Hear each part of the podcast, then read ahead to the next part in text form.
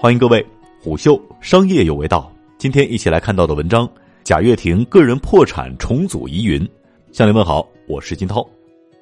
身在美国的贾跃亭，其一举一动仍然对国内具有很强的吸引力。据澎湃新闻十月十一号援引一位接近贾跃亭债权人的知情人士的话报道称，贾跃亭在美国法庭主动申请个人破产重组。该新闻旋即在微博、微信上引起了网友的激烈讨论。据上述知情人士透露，其收到了一份贾跃亭在美国法庭主动申请个人破产重组的文件。文件内容显示，贾跃亭将把全部的资产通过债权人信托的方式转让给债权人，该信托由债权人委员会和信托受托人控制和管理。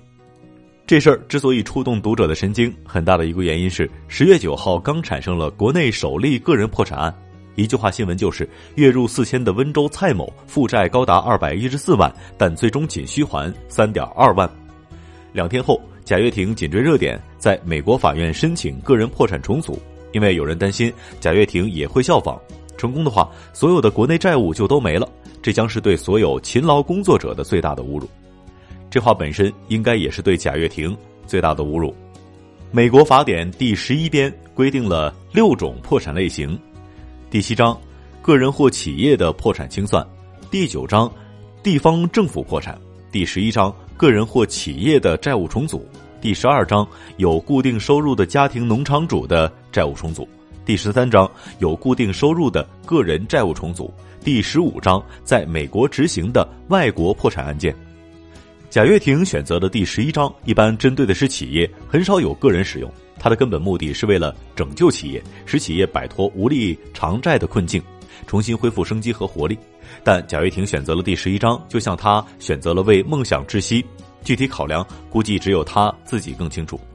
但据澎湃新闻援引贾跃亭债权人的话说，贾跃亭提交个人破产重组之后，将主动给债权人提供额外的特殊保障，包括。第一，所有国内债权人依然保留对贾跃亭及其他债务人国内被冻结资产的处置权。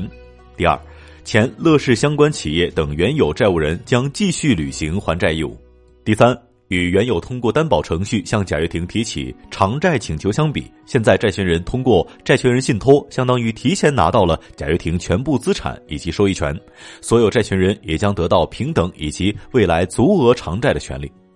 破产重组的程序是给你一个浴火重生的机会，但是绝对不是给你一个逃避合理债务的机会。也就是你欠别人的钱，你如果有这个能力，你当然还是要尽最大的努力偿还。美国联邦法院出庭律师张军在接受虎嗅电话采访时说：“一些债权人的利益肯定要受到一部分的影响，但是法院会针对所有的情况进行一个通盘的评估。”金度律师事务所李亮在接受虎嗅采访时亦表达了同样的观点。法院定下这个事儿之后，贾跃亭就不会总被这些债务纠缠着了。张军表示，美国联邦破产法院会维护两个权利：第一，债务人在破产重组的过程当中要给他一定的权利，同时也要限制他的权利。像贾跃亭这种创始人、CEO 或者有重大股权的人，由于对企业经营不善，破产法院原则上一般不会再让他在这个公司重组的过程当中发挥更大的权利或者有更大的发言权。但是他如果有一些合法的权益，法院也会予以保护。第二，更重要的是，也要保护债权人的权利。债权人会对贾跃亭的管理能力提出质疑，就不会再让你管理公司了，因为持股人对你的信心已经没有了。所以在这样的情况之下，要成立一个由法院来监督成立的信托委员会。信托委员会是没有生命的，委员会里面会有各种专家，比如说有法律的专家，有财务或者是股票金融方面的专家，他们最终要请一个人，由他来负责具体公司的重组或者经营等等。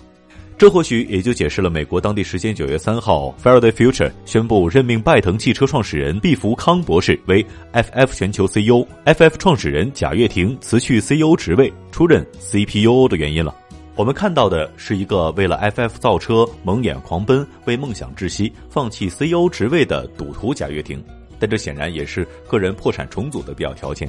因为信托委员会首先是对债权人负责的。尽管他在某种程度上也要对债务人的权利有一些保护，同时为了不失去对 FF 的掌控权，所以才有了贾跃亭效仿阿里的合伙人制度。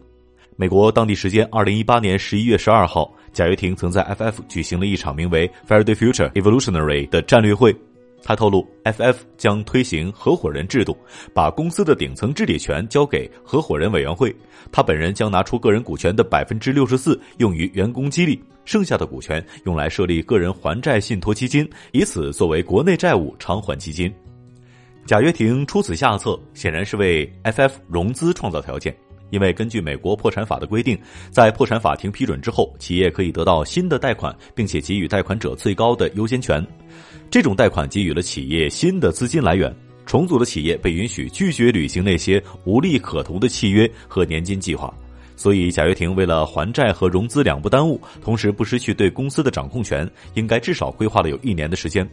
二零一八年十月三号，贾跃亭与恒大正式决裂之后，FF 就开始陷入资金困难，同时也掉到了融资困难的坑里爬不出来。而跟恒大的决裂，又主要是因为控制权之争。另外，贾跃亭在国内多次上了失信人名单，成了一名超级老赖。李亮律师认为，如果其个人破产重组获得批准之后，可能以后就不用上这个名单了。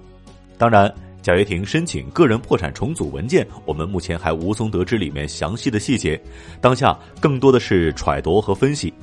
张军律师说，美国联邦破产法院它有一个程序，过程当中债务人要解释为什么要重组，那么很多的债权人都是有发言权的。美国破产法典第十一章赋予了破产经理相当大的权利。破产重组期间，企业继续经营，破产前的企业经理保持对企业的控制，成为拥有控制权的债务人。在破产申请之后的前四个月当中，经理有排他的权利，提出重组计划，而债权人只能选择要么接受，要么放弃。经理提出重组计划之后，债权人对重组计划进行投票。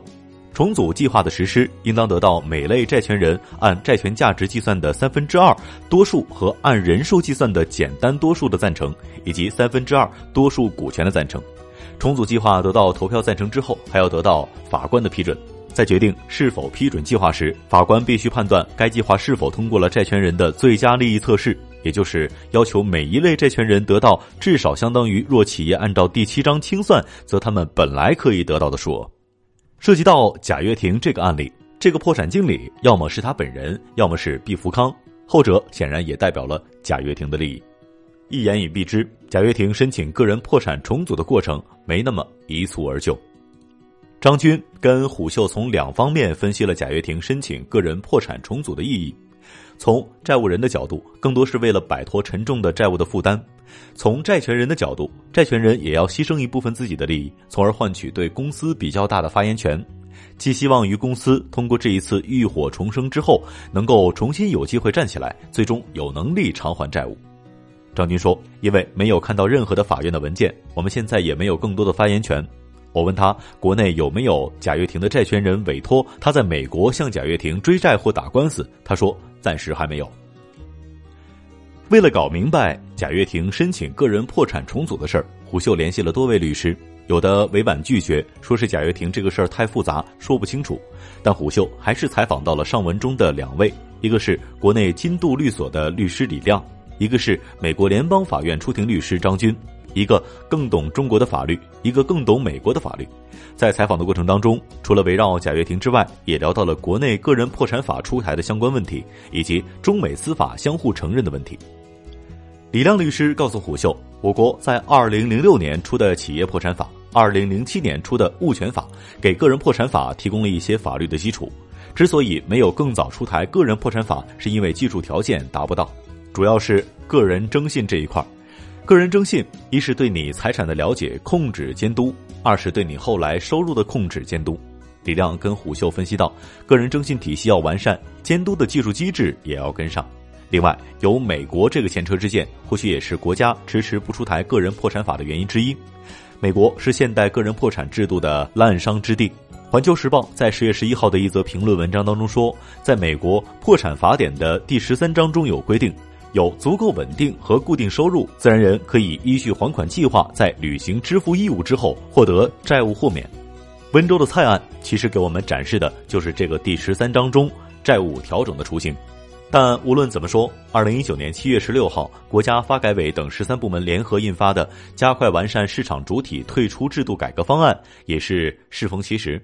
过去这段时间，P to P 连环暴雷，导致很多人血本无归，同时也让搞 P to P 的人走投无路，带来一系列的社会问题。这或许一定意义上也加快了国家出台上述方案的步伐。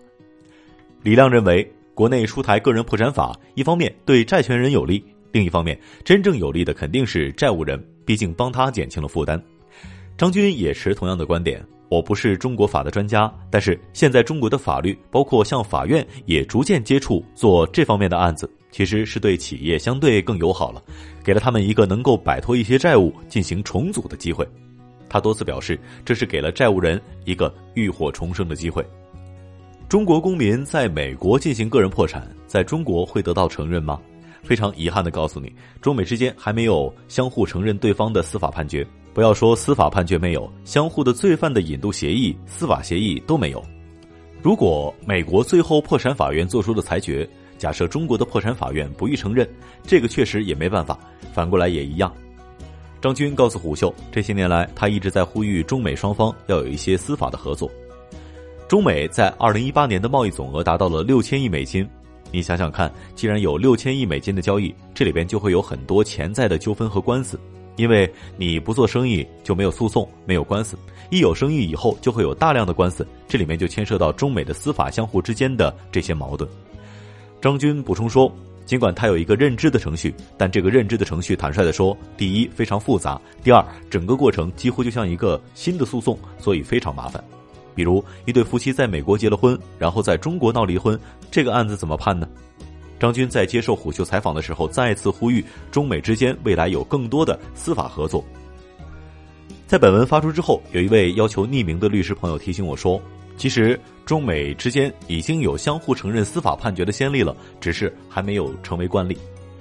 二零零九年七月二十二号，美国加利福尼亚州联邦上诉法院作出一项裁决，同意执行中国湖北省高级人民法院作出的一项民事判决，要求美国罗宾逊直升机有限公司向中国湖北葛洲坝三联实业股份有限公司赔偿约六十五万美元。这是美国法院承认和执行中国法院商事判决的第一案。二零一七年六月三十号，湖北省武汉市中级人民法院就申请人刘丽与被申请人陶丽、童武申请承认和执行外国法院判决一案作出裁决，裁定承认并执行美国加利福尼亚州洛杉矶高等法院对申请人与被申请人之间的股权转让纠纷所做的民事判决，成为我国首例以互惠原则承认和执行美国法院商事判决的案例。只是目前的案例很少，希望未来越多越好。虎嗅，商业有味道，下期见。